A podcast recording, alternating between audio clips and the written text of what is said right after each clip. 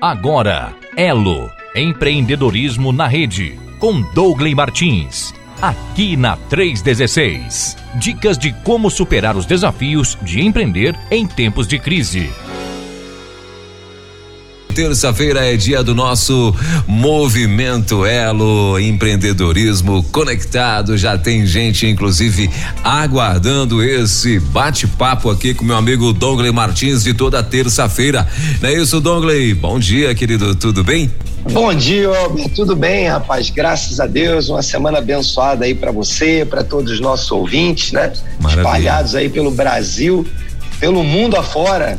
Rede 316 chegando em muitos lugares por esse mundo afora. Graças a Deus, rapaz. Pois é, estamos entrando aí em vários países, né? E, e o Senhor tem com certeza visitado muita gente aí através da rede 316. Uh, tá em Curitiba? Curitiba, rapaz, aqui hoje chovendo, né? Nosso, oh, nosso inverno, outono avançando. Então, Sim. Então estamos aqui graças a Deus em casa, hoje podendo aqui conversar com você, com os nossos amigos aí, a partir da base. Maravilha, então tá aí. Uh, e, e, rapaz, e como a semana tá passando rápido, hein, Dongley? Meu Deus do céu, parece, que eu, parece que eu conversei contigo ontem, já tô vendo aqui de novo, terça-feira. ô, ô Elber, tem dois, duas formas da gente olhar para esse, esse fato, né? Sim. Ou os minutos estão mais acelerados, né? O que não me parece que combina muito com com as questões aí da física e tal.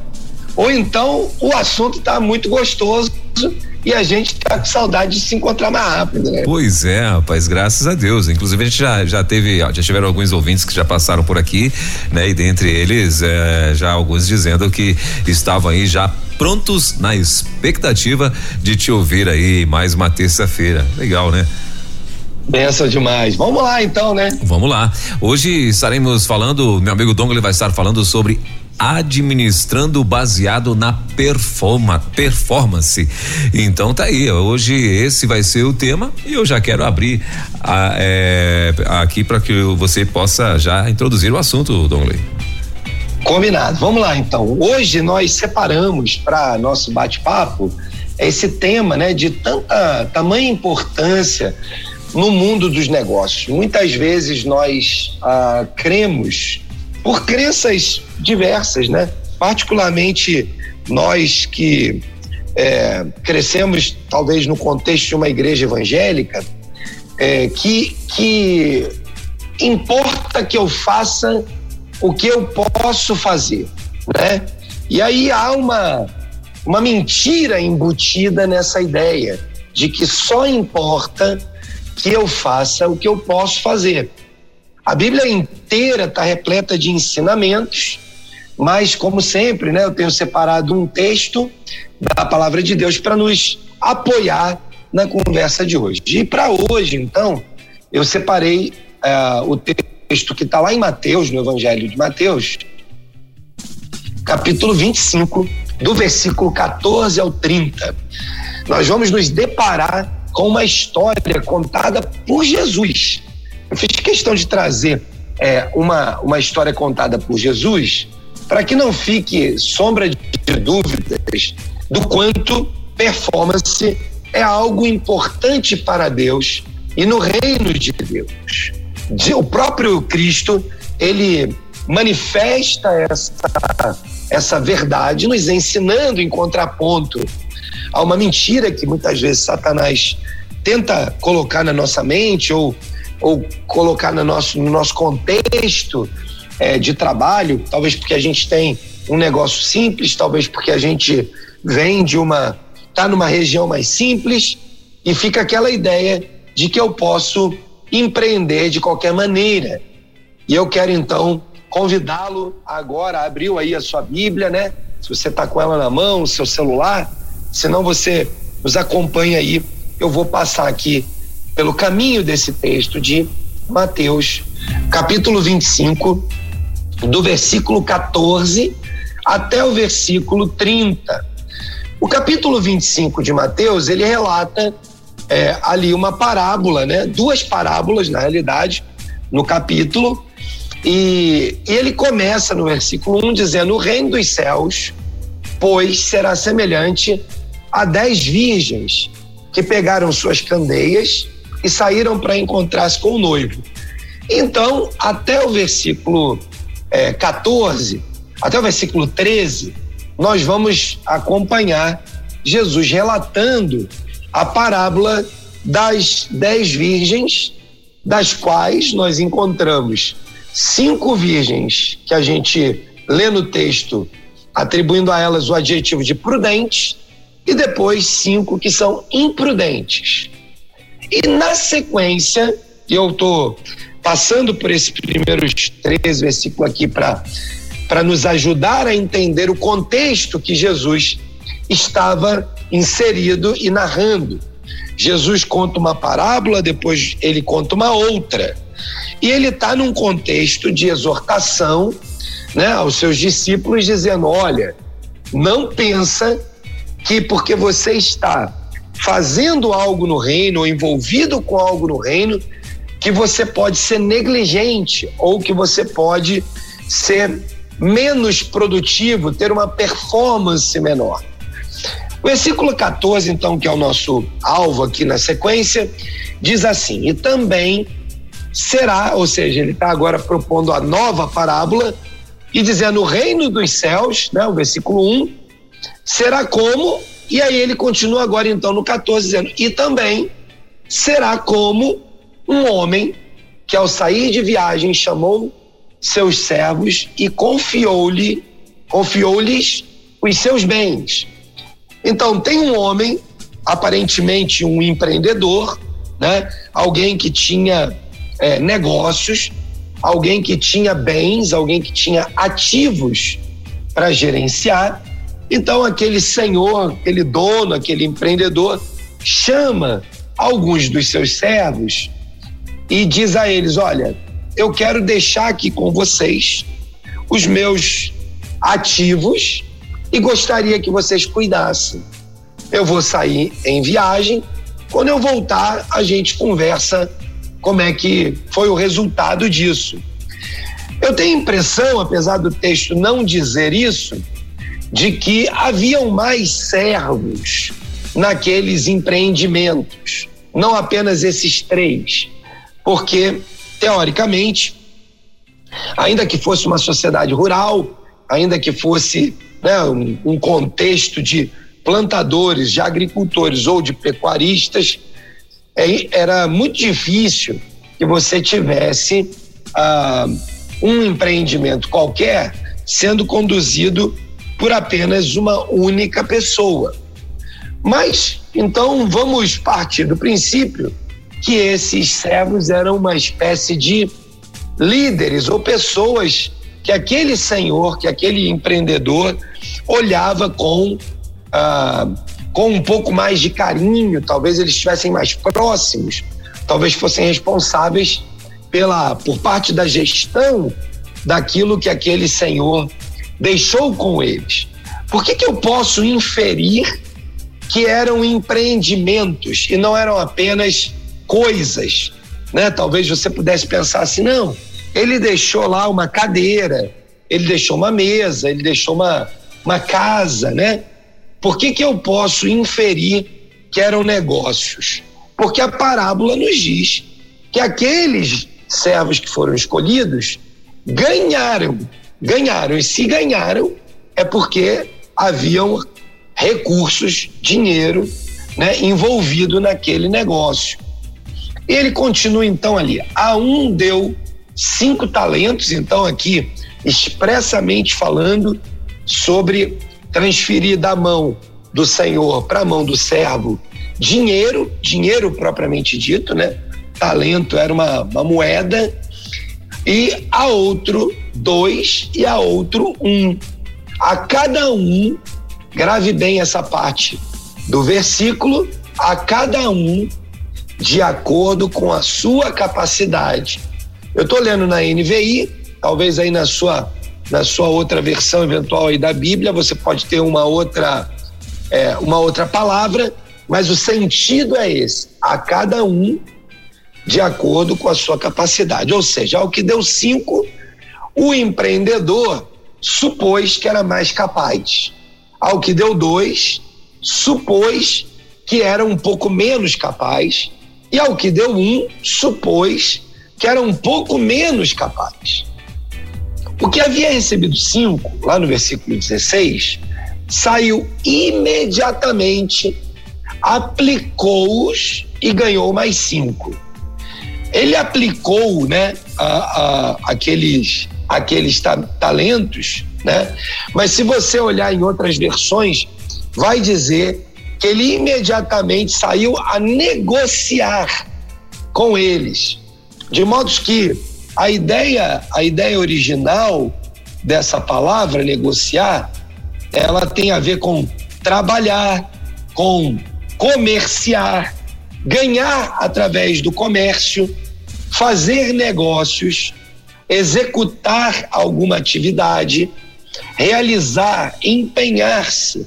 Né? A palavra grega que está aí para essa, essa expressão é ergazomai. Ela tem essa ideia de comércio, de modo que não pense que o cara que tinha cinco simplesmente foi no banco, deu cinco, combinou uns juros e recebeu os juros de volta. A, a palavra original que está ali, ela nos traz a ideia de um empreendedor, de um empreendimento. Então, esse servo recebe cinco talentos, vai ao mercado e faz com que esse dinheiro seja transformado em uma espécie de negócio. Ele gerencia o processo de produção daquele negócio e dobra o capital daquele, daquele senhor. Então ele, ele continua é, o versículo 17 dizendo também o que tinha dois talentos ganhou mais dois. Mas o que tinha recebido um talento saiu, cavou um buraco no chão, escondeu o dinheiro do seu senhor. 19. Depois de muito tempo, o senhor daqueles servos voltou e acertou contas com eles, chamou né, cada um deles para, para buscar né, a, a sua, os seus investimentos ou o dinheiro que tinha deixado com aqueles gestores. E no versículo 20 começa então a prestação de contas. O que tinha recebido cinco talentos trouxe os outros cinco e disse: O Senhor me confiou cinco talentos, veja, eu ganhei mais cinco. O Senhor respondeu: Muito bem, servo bom e fiel. Você foi fiel no pouco, eu o porei sobre o muito. Venha e participe da alegria do seu Senhor. Ou seja, venha e participe junto comigo da gestão, dos resultados, da alta performance que você trouxe para o negócio e produziu um resultado positivo. De modo que aqui eu tiro uma primeira grande lição para nós empreendedores que lidamos com pessoas e lideramos é, é, pessoas nos nossos, nas nossas empresas ou lideramos alguém da nossa, da nossa própria família, né? Às vezes você está aí num negócio familiar. Nós precisamos estar atentos ao fato de que um trabalhador que recebe uma missão e faz uma missão em alta performance, retribui né, aquela confiança com alta performance, precisa ser percebido pelo líder, pelo empreendedor, precisa ser percebido como tal, como aquele que fez um projeto de alta performance, administrou aquele, aquele negócio com alta performance. E o que ele diz aqui fala muito daquilo que nós, como empreendedores, precisamos pensar quando conduzimos as nossas empresas como uma empresa do reino. Ele diz: Você foi fiel no pouco, eu o porei sobre o muito.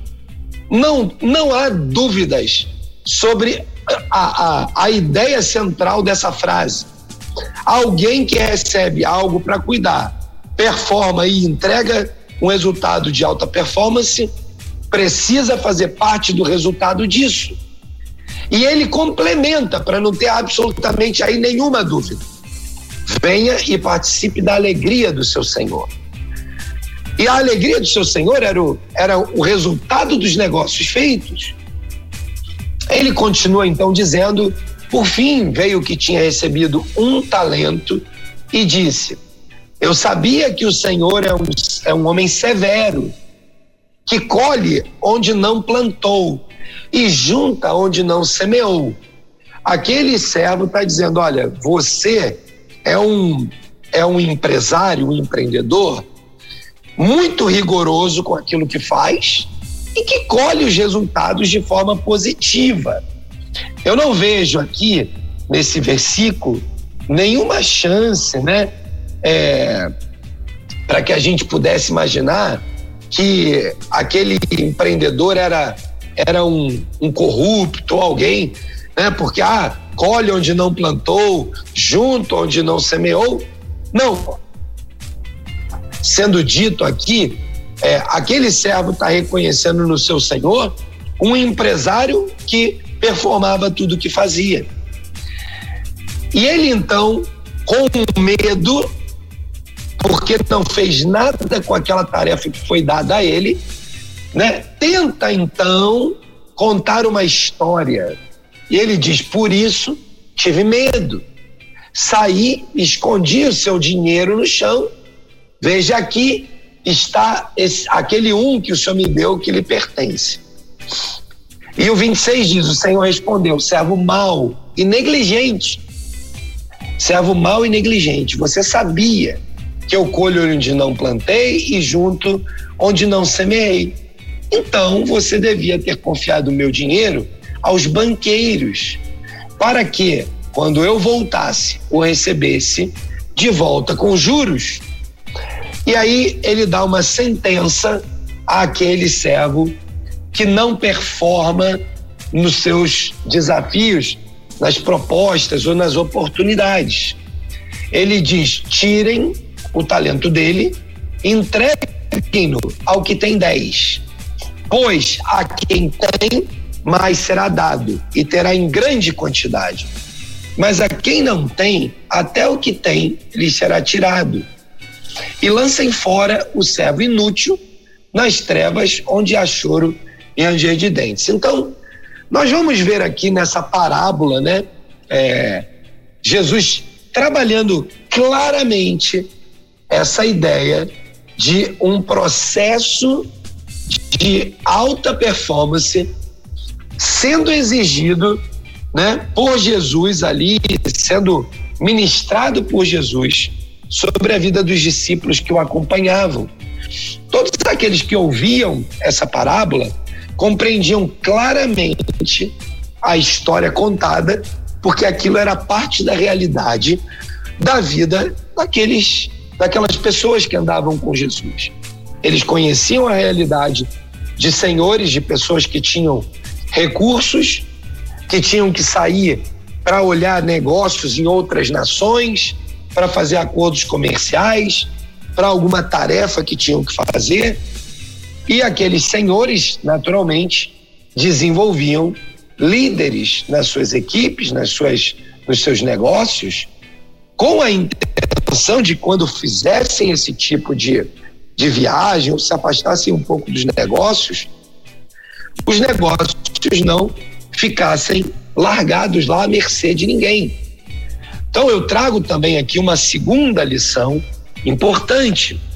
Você que tem um negócio, que lidera um negócio, precisa entender a importância do desenvolvimento de lideranças que entendam a sua linguagem de performance. A alta performance é algo que precisa ser contextualizado para cada momento da nossa empresa. Não dá para comparar ou querer estabelecer um nível de performance para uma empresa que está em um padrão de desenvolvimento, de tecnologia, de ferramentas muito elevado, igual ao padrão de performance de uma empresa que ainda faz as suas operações de forma manual. Então nós precisamos calibrar. Eu costumo dizer que a performance precisa de uma referência e de uma calibragem, a fim de que nós possamos entender o que, que é alta performance na empresa que faz as coisas ainda muito manuais, não automatizadas, não digital, né? Contra aquela outra que faz e já avançou para esse status de empresa, uma empresa inovadora, uma empresa tecnológica, uma empresa com é, desenvolvimento da sua equipe, que treina constantemente, e aí esse equilíbrio vai nos ajudar a operar na máxima performance possível. Essa parábola que Jesus é, contou, ela nos traz muitas lições e a gente vai aqui escolher, né, o foco que a gente vai dar nessa, nessa nossa conversa de hoje, é, já que o papel do administrador é, de, dos recursos do reino é que é o foco principal aqui para a gente nesse nosso bate-papo. Eu queria que você observasse que os recursos haviam sido distribuídos de acordo com as capacidades. Versículo 15: a cada um deu de acordo com a sua capacidade. Então, nós vimos né, o, o, o líder prudente, o empreendedor prudente, ele distribui conforme a capacidade. Ele não tem uma atitude protecionista. Ah, fulano não tem capacidade, mas ele é meu amigo. Eu vou dar um pouco mais para ele. Não, não existe isso no contexto do trabalho.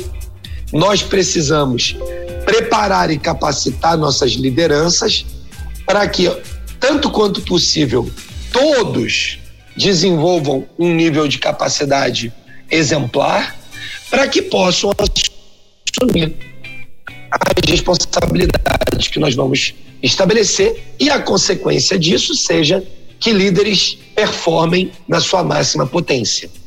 Por isso que no nosso negócio a gente precisa é, ser sempre muito justo nesse processo de distribuir cargos, responsabilidades, né, recursos, para que, de fato, capacidade e competência sejam as ferramentas de avaliação da escolha. Eu preciso olhar para o meu time e entender: Fulano tem tais competências e tais capacidades que permitem que ele assuma essa responsabilidade. Ok? Então, toma aqui, é, eu vou delegar a você, porque eu tenho certeza que você vai desempenhar isso tudo em alta performance. Ao contrário de outro que talvez não tenha ainda desenvolvido as capacidades e a competência, e ela não pode então receber, seria uma negligência da nossa parte distribuir hum, é, recursos e oportunidades só para atender né, o ego ou as amizades em detrimento da capacidade e da competência. Ah, então, no nosso negócio, nós precisamos desse padrão mais elevado ainda de justiça, de avaliação, de análise das competências, para que os projetos possam ser bem-sucedidos. Observe também né, que esses servos que foram escolhidos para receber os recursos, é, como eu já disse antes, não deveriam ser os únicos que estavam ali, né, naqueles negócios ou em torno daquele líder, daquele gestor, daquele empreendedor. Nas nossas empresas, a gente também tem líderes em fases diferentes de amadurecimento profissional. E é por isso que a gente não pode exigir é, que todos entreguem a mesma performance.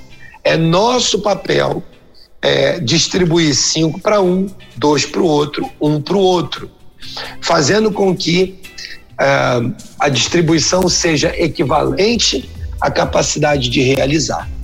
Por fim, nesse olhar que eu estou trazendo aqui hoje para nosso nosso bate-papo, quando o empresário volta para sua atividade na empresa e encontra bons projetos executados e com desempenho esperado, mas um deles está totalmente descontrolado, com prejuízo, né? O líder não pediu nenhuma ajuda para ninguém. Nós não podemos esconder o problema. Nós precisamos ir frontalmente a, atrás da solução. E a solução não deve ser dada com complacência, ela deve ser dada com diligência. Então, nosso papel como liderança é entregar essas responsabilidades, monitorar o seu desempenho, entender se houve negligência, aquele servo que ganhou um talento foi negligente, ele não foi, não é que, era, que ele era incompetente, senão o seu o seu o empreendedor não teria dado um talento para ele. Você concorda comigo? Se o empreendedor era um empreendedor que colhe onde não plantou, tal, ele certamente não daria nenhum talento para alguém que fosse completamente incompetente. O que aconteceu com aquele com aquele servidor, com aquele com aquele líder que recebeu um talento, é que ele paralisou pelo medo.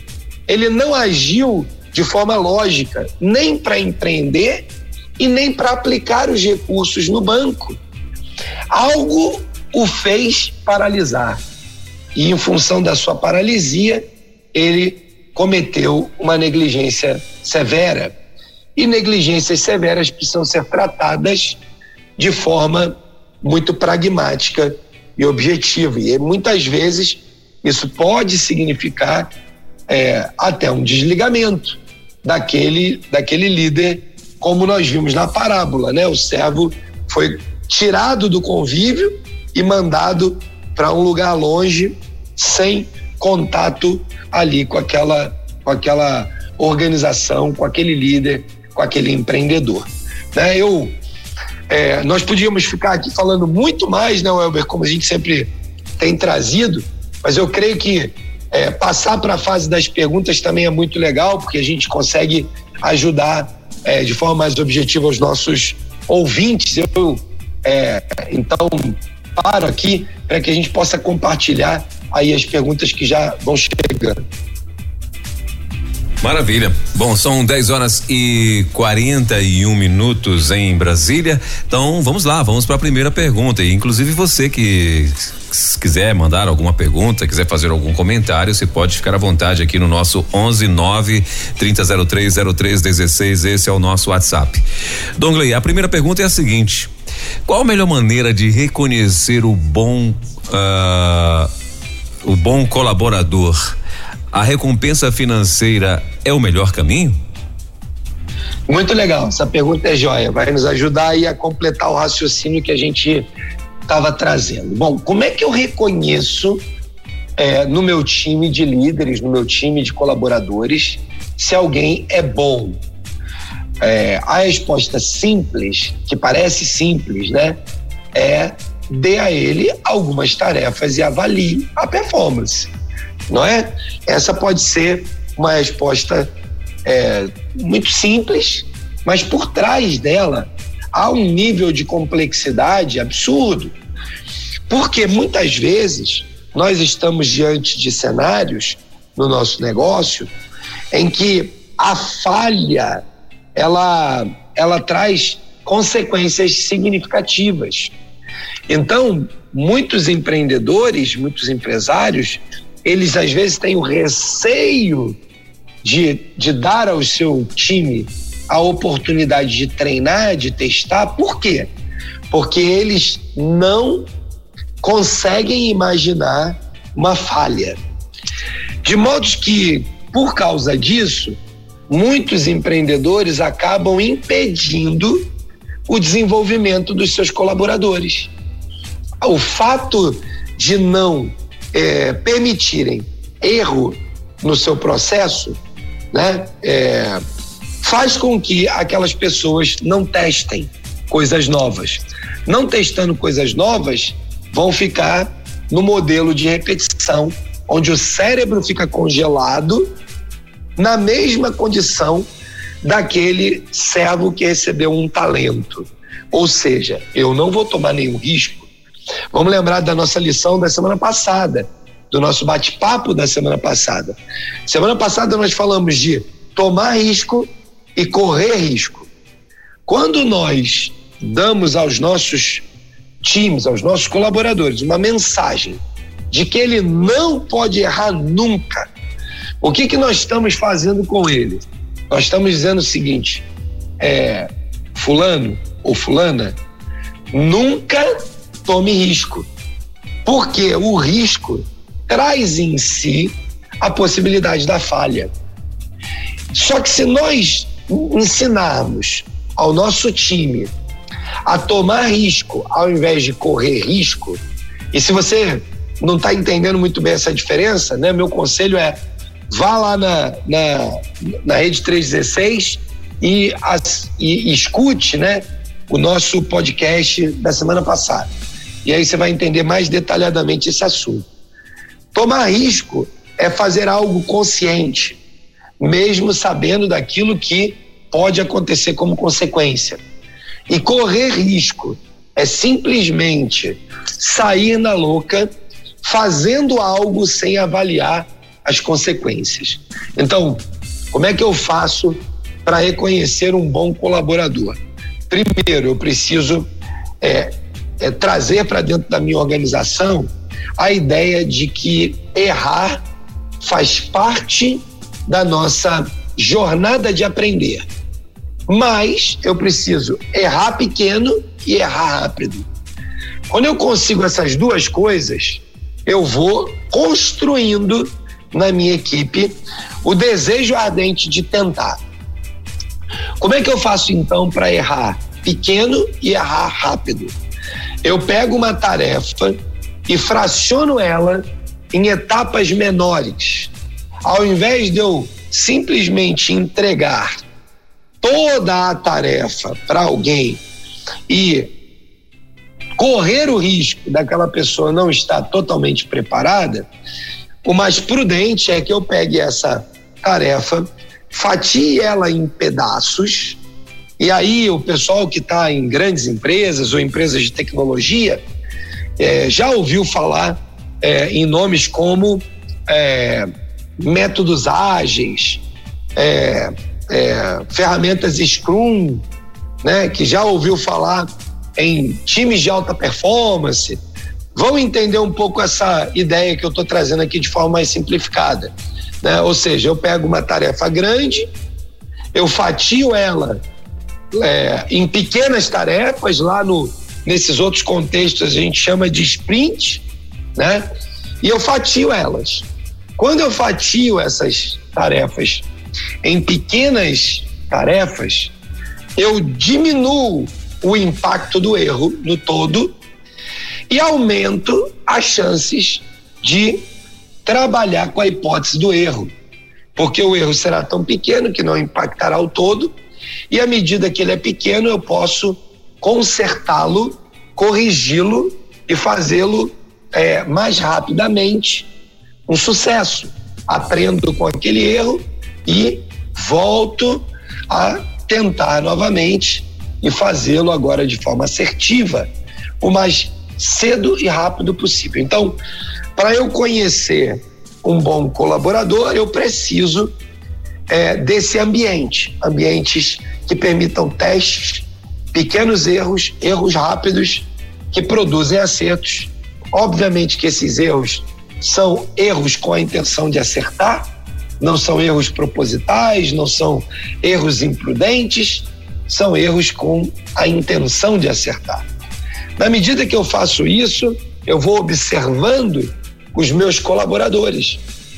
E a consequência dessa observação é que eu vou, eu vou poder identificar no meio de um grupo, no meio de uma squad, né, como o pessoal tem costumado chamar agora, mais recentemente, no meio de uma equipe de performance, no meio de um grupo de trabalho, eu vou encontrar aqueles que performam mais. E naturalmente isso vai me dando a oportunidade de dar a essas pessoas novas, novos desafios, novas oportunidades.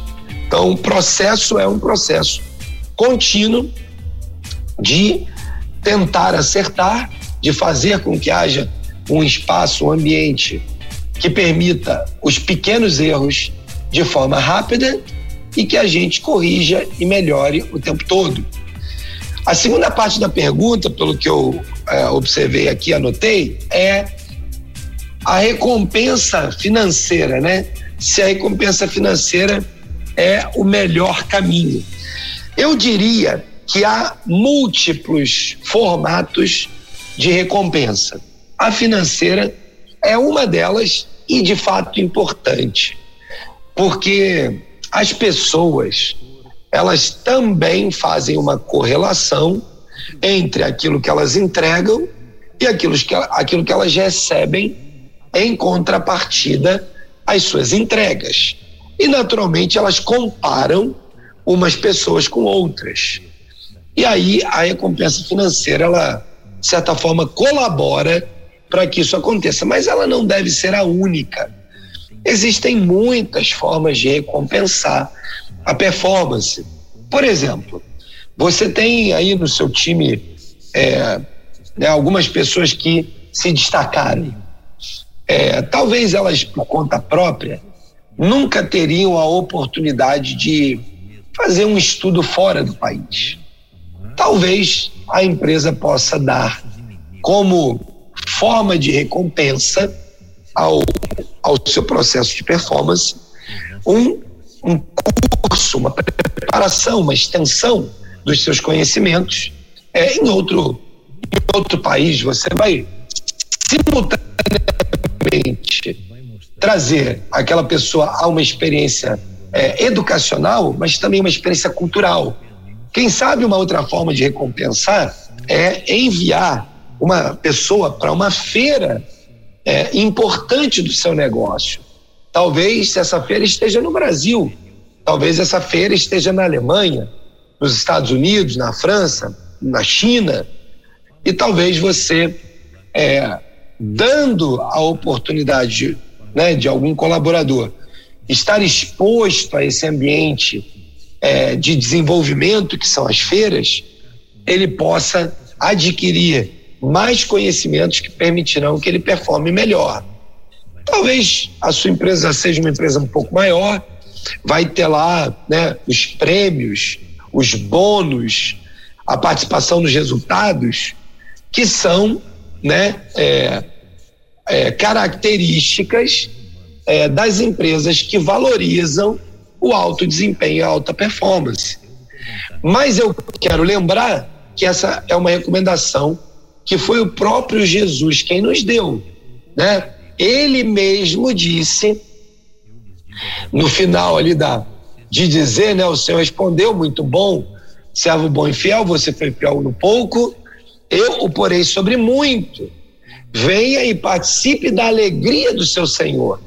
Jesus repete essa essa mesma frase no versículo 23 é, e disse da mesma maneira, ah, para o, o, o, o, no 21 e no 23, ele fala para aquele que recebeu cinco, para aquele que recebeu dois, venha e participe da alegria do seu Senhor. É, de modos que é, fazer esse tipo de, de é, política, é, política de, de gestão de pessoas, em que as pessoas participam do resultado, me parece que é bom, justo e reflete o reino de Deus nos nossos negócios. Então é isso, Elber. Não é só uma recompensa financeira, mas é importante que também seja. Muito bem, tá agora 10 horas e 53 minutinhos. A próxima pergunta aqui, Dongley, é a seguinte: Como equilibrar o bom relacionamento com a cobrança por resultados? Existe uma, uma dificuldade natural de cobrar aqueles com os quais nos relacionamos melhor. Como superar isso? Excelente, excelente. A parábola nos ensinou que o servo e o Senhor tiveram um encontro, um encontro de avaliação. Então, o melhor jeito que nós temos para tratar essa questão da cobrança de resultado é estabelecer uma metodologia, um regramento, as condições, um horário é, agendado de forma prévia, para que nós possamos tomar, no, no sentido de, de requerer dos nossos colaboradores, líderes, que eles nos apresentem os seus indicadores de resultado. Ah, essa reunião que nós acabamos de ver acontecendo na leitura do texto me parece muito com aquilo que as empresas costumam fazer nas suas reuniões mensais de resultado. Empresas organizadas é, acompanham mensalmente aquilo que elas planejaram comparado com aquilo que foi executado. E esses são ambientes favoráveis para que não haja dificuldade, porque todos, todos os líderes serão cobrados e terão que apresentar os seus resultados. Então, um ambiente como esse é muito favorável para que a gente é, exerça esse processo de cobrança dos resultados. O que, que eu indicaria? Se você é, tem uma empresa e você ainda não tem uma reunião mensal em que você avalia os seus resultados, você compara aquilo que você é, planejava vender com aquilo que você vendeu, aquilo que você planejava receber contra aquilo que você recebeu, aquilo que você planejava produzir contra aquilo que você produziu. E assim você deveria pegar aqueles é, indicadores, aqueles assuntos que são mais relevantes para que você, como, como líder principal do seu negócio, como empreendedor, possa saber se o seu negócio vai bem e fazer ali né, uma agenda com aquelas lideranças e dizer, olha, agora é sua vez, fulano, é, apresente o relatório das vendas. E de forma mais elaborada ou menos elaborada, conforme o tamanho da sua empresa, esse líder deve prestar contas não somente a você, mas também aos seus colegas de trabalho, aos seus pares, àqueles outros líderes que estão ali. Por quê? Porque uma empresa é um organismo vivo que interage entre todas as áreas. Não é uma, uma aldeia, né, ou uma, um arquipélago de ilhas, cada uma de forma independente, conduzindo suas coisas. Uma empresa é uma engrenagem, é uma máquina. Uma engrenagem grudada e, e sincroni, sincronicamente rodando junto com as outras para levar o negócio adiante. De modo que, se você colocar o seu time de liderança numa sala e eles apresentarem todos os meses dois ou três ou cinco no máximo indicadores de como a sua área está avançando e pense desde os indicadores mais simples, se você é uma empresa pequena, até indicadores mais complexos, se você é uma empresa de médio e grande porte. Mas não deixe de ter, porque vai ser por conta desses indicadores que nós poderemos avaliar e cobrar ou parabenizar pelos resultados. Essa dificuldade é, de cobrar daqueles que estão mais perto, né, que estão se relacionam com a gente, você vai observar que elas, é, se não somem, elas diminuem muito, ao ponto de não atrapalhar a sua relação com as pessoas. Porque no final, acaba que aqueles líderes acabam se cobrando uns aos outros, fazendo com que o papel de cobrar os resultados não seja apenas do empreendedor, do dono, do, né, do, do líder daquela empresa. E aquilo passa a ser um processo colegiado, aonde as pessoas cobram umas às outras, com todo respeito, mas avançando na melhoria mensal dos seus indicadores através de planos de ação, planos de correção planos de melhoria, planos de investimento, né? Que saem a partir dessas reuniões que nós fazemos com aquelas lideranças. Eu acho que essa é a forma melhor de superar essa questão né, das cobranças e do e, da, e talvez de, de ter um líder que é um pouco mais complacente com aqueles que são mais próximos em detrimento do bom resultado, né, Welber? Essa, essa deve ser talvez a forma mais eficaz de construir esse tipo de, de modelagem. Muito bem, maravilha. É... Dongley, Peraí, só um pouquinho, agora sim. Dongley, uh, você acha que qual deve ser aí a tolerância com o funcionário que não apresenta bom resultado? É preciso estabelecer um prazo para, por exemplo, puni-lo, demiti-lo, enfim? É, Welber, eu, eu, eu tenho absoluta convicção de que nós precisamos, de fato, é, estabelecer mecanismos para que essa análise, eu acredito plenamente de que nós precisamos estabelecer um mecanismo de avaliação. A tolerância aqui da pergunta, eu vou substituir essa palavra tolerância por processos. Então, eu tenho um colaborador que está performando mal. Minha primeira etapa do processo deveria sentar, deveria ser, né? Sentar com esse colaborador e perguntar para ele por que que ele está performando mal. Qual é o problema que tem impedido que ele performe bem? Eu creio que essa é uma conversa necessária. A gente pode encontrar, por exemplo, um colaborador passando por um problema doméstico, um problema familiar. E talvez essa seja uma oportunidade para que nós possamos conversar com esse com esse colaborador e ministrar sobre a vida dele é, para que haja transformação daquela situação.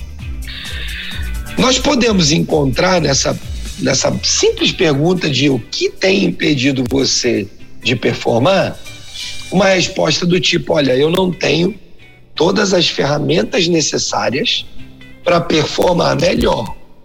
Se eu tivesse essa ferramenta, eu entregaria isso aqui a mais. Se eu tivesse aquela ferramenta, eu entregaria aquilo ali a mais. E aí o líder que conhece o seu negócio vai olhar para aquela resposta e vai dizer: olha, faz sentido o que ele está dizendo. A empresa entregando uma ferramenta a mais para esse profissional, ele vai conseguir entregar uma performance muito melhor.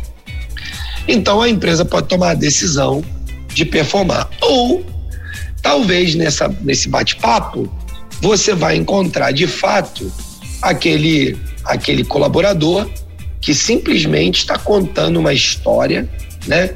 contando uma mentira, tentando enganar, tentando é, influenciar outras pessoas, fazendo, agindo de má fé, né? sendo negligente, quase que de forma proposital.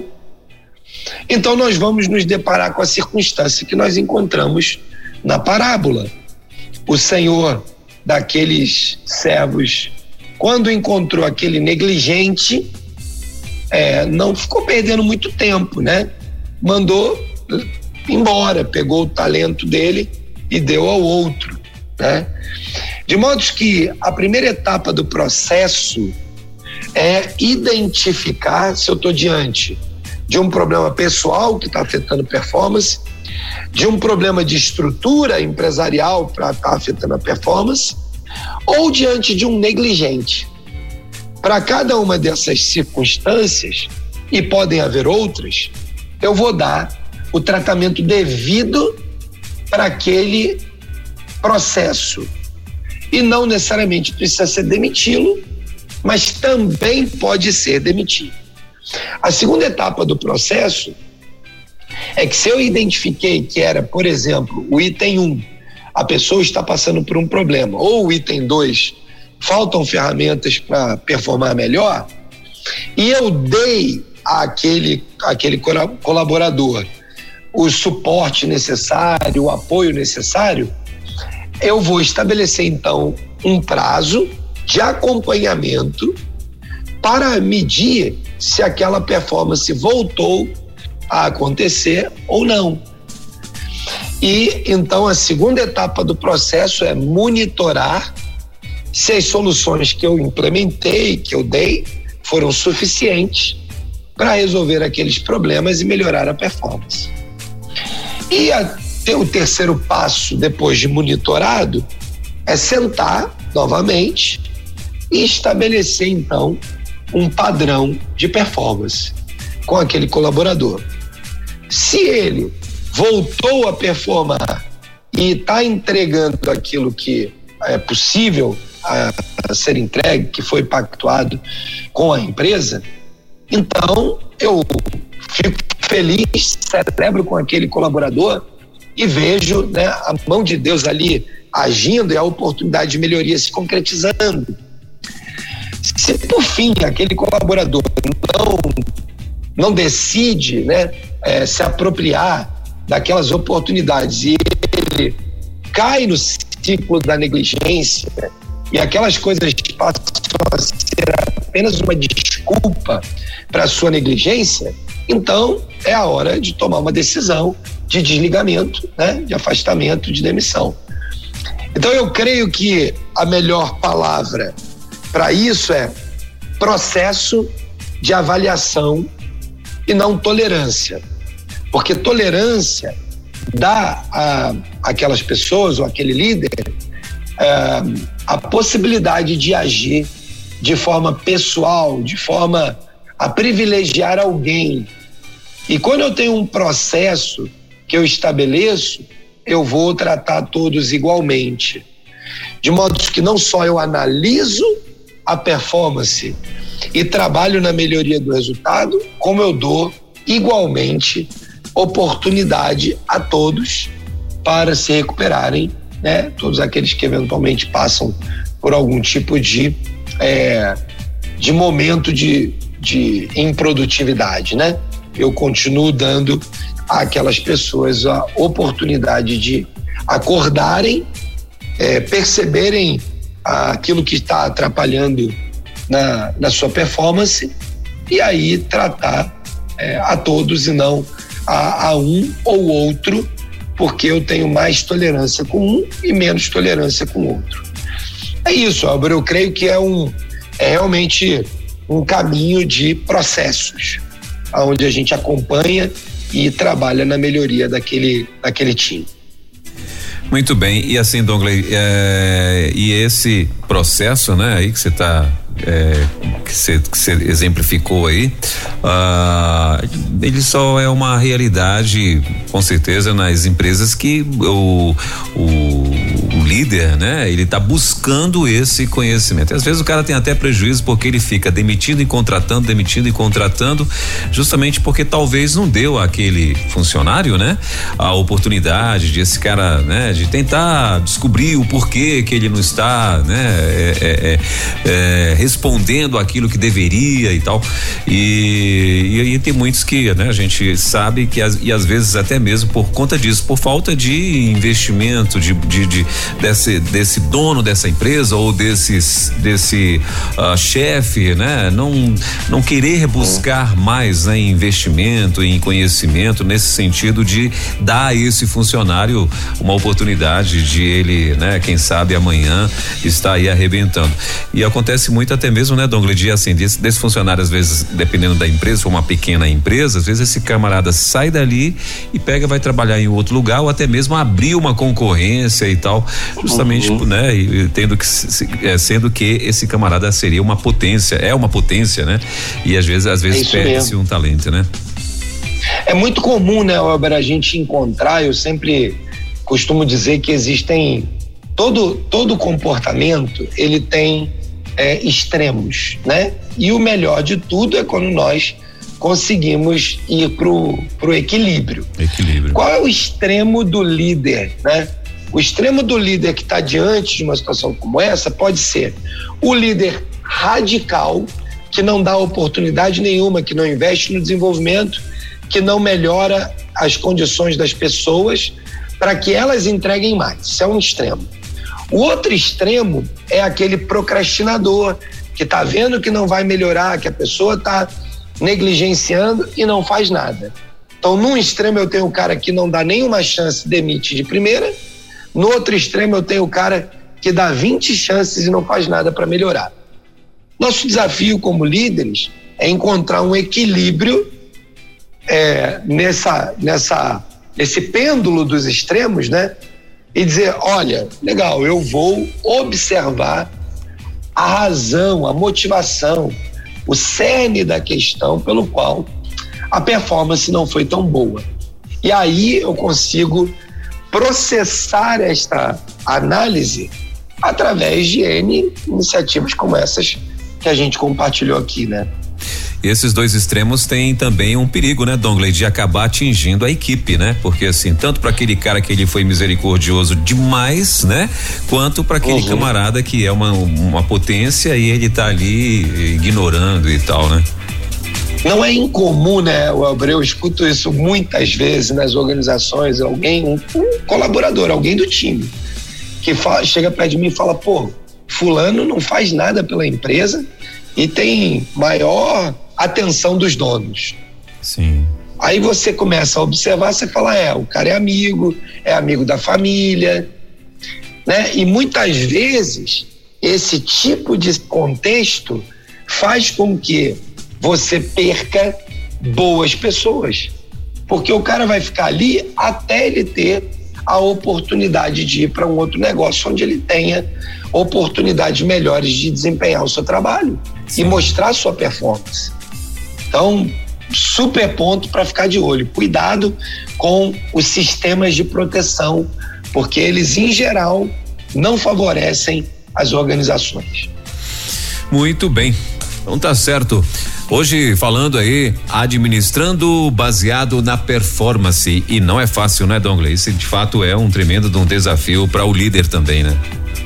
É isso aí. Esse, esse tema é um tema bastante desafiador, mas eu diria assim: se você quer ter um negócio bem sucedido e se você quer dar a oportunidade de crescimento ao seu time, se você quer identificar pessoas que são capazes de fazer algo extraordinário, como nós vimos na parábola que Jesus contou, né? Um, um trabalhador dobrou ah, o, os, o empreendimento que recebeu na sua mão, o outro dobrou o empreendimento que recebeu na sua mão. Se você quer ter esse nível de performance, não tem jeito, vai ter que dedicar tempo no desenvolvimento de pessoas. Maravilha. Semana que vem, Dongley, vamos falar sobre. Já tem já o tema da semana que vem? Vamos, nós vamos falar sobre tomar decisões importantes. Opa. A gente vai continuar essa nessa sequência aí ligada as, as, a esses times, a performance e, e nada mais né, relevante nas nossas organizações do que tomar boas decisões. A gente está o tempo todo tomando decisões e decisões importantes para os negócios. Vamos falar um pouco sobre isso, vamos compartilhar alguns exemplos, né? E espero que isso possa ajudar aos nossos irmãos aí, amigos que estão nos acompanhando, a melhorar o processo da gestão dos seus negócios. Maravilha, Dongley, quero agradecer mais uma vez aí a tua participação em nome da Rede 316 e de toda a audiência e terça-feira a gente já está aqui agendado então, né, para a importância de tomada de decisões aí, né, tomando decisões importantes na semana que vem, então vamos estar falando sobre isso. Obrigado mais uma vez, Deus te abençoe e boa semana para você. Amém, amém. Semana abençoada aí para todo mundo, para vocês. Deus abençoe também a programação, né? E os nossos amigos que estão aí nos acompanhando, que eles tenham uma semana também abençoada e próspera no Senhor Jesus. Valeu, Dongley. Então até terça, permitindo Deus. Bom demais. Elo, empreendedorismo na rede, com Dougley Martins. Baixe agora os podcasts em nossa plataforma rede316.com.br. Dicas de como superar os desafios de empreender em tempos de crise.